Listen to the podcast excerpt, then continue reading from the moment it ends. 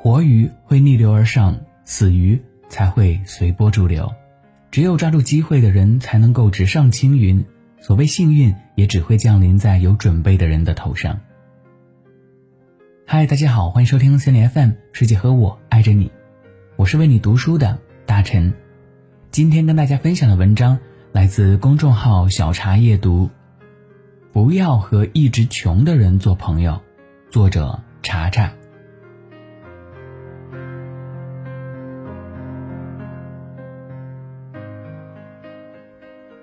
上大学的时候，寝室里有个女孩，从入学我们就知道她家里家境不好，送她来上学的父亲呢是个残疾人，她是申请着助学贷款来的。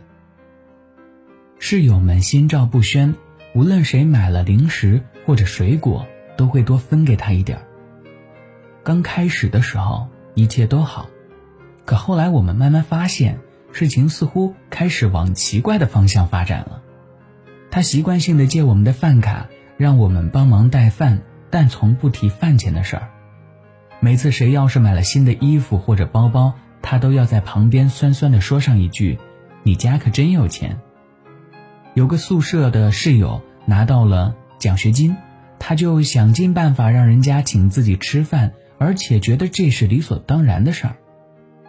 后来室友实在忍不住，在某次又被借了饭卡，同时还没有钱还的时候，主动跟他提这件事儿，他却一脸委屈地说：“都是同学，至于计较这点钱吗？”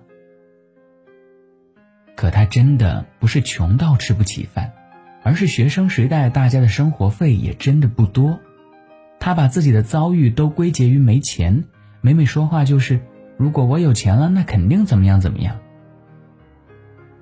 别人拿奖学金，他说那还不是因为有钱上辅导班。别人参加舞蹈大赛，他说果然还是有钱才能够让孩子学才艺。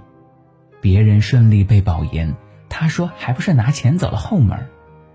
实际上呢，学校里免费的社团多的是，图书馆学习也不要钱，可他哪儿都没有去。同学在图书馆学习的时候。他在寝室看视频睡觉，别人出去做兼职赚零花钱的时候，他嫌太累，不愿意去做。一毕业就嫁人的他，在毕业后依然做着全职主妇。聊过几次天，她也是抱怨自己老公没本事，赚不了大钱，不然生活肯定比现在要好。在朋友圈里面也是日常哭穷卖惨。再后来，我发现大家都心照不宣的疏远了他。一如最开始曾心照不宣的给他善良和照顾。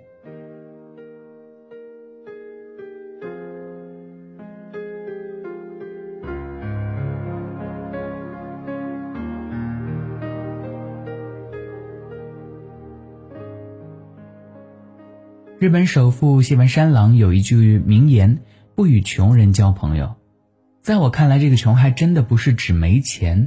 而是指穷的理所当然的人，他们会把生活的不顺利都归结于没钱，但又理所当然的不做任何努力改变这种状态，常年活在自怨自艾当中，以至于生活无比艰难。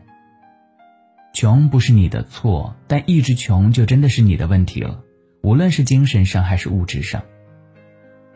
我们无法决定自己的出身，但我们一直都有选择如何活下去的权利。我身边有一个同事，来自于某市三十八线的小农村。用他的话说，家里最穷的时候，一个馒头吃一天，发霉了都不舍得扔。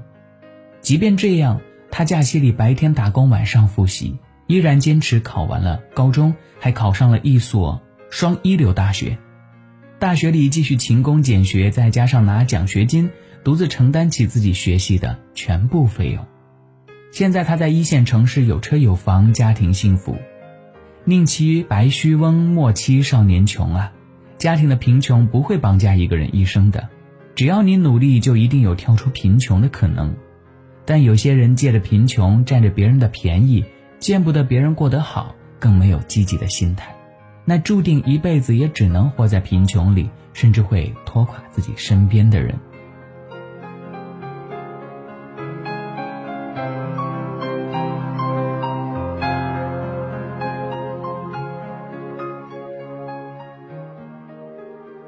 我曾经看过这样一个故事，一位富人每天回家下车的时候，都能看到一个要饭的人守在路边。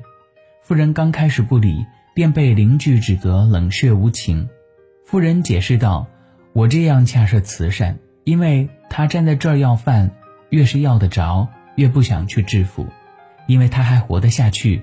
富着都是被穷逼出来的。”邻居说：“他站着说话不腰疼。”一分钱没有的穷人想要翻身也是没有路的，有了路自然会去谋生啊。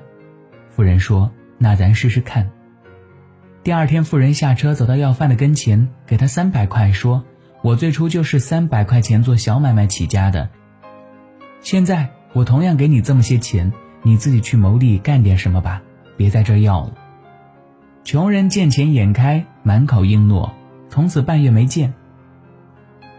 邻居以为富人这钱给对了的时候，那穷人把钱花完了又回来了，还是站在原来的那个位置，伸出乞讨的手。富人的车开过，从此再也不理这个穷人。活着不怕一时穷，就怕心穷穷一生。心穷的人永远活在抱怨里，看不见更广阔的天地，把自己的人生坎坷归结于曾经，却从不愿意改变和争取。与这样的人在一起，只会让人感受到痛苦，无论是朋友还是爱人。人如果不想苦一辈子，那总免不了要苦一阵子的。很多人为了躲避这一阵子的苦，却吃了一辈子的苦。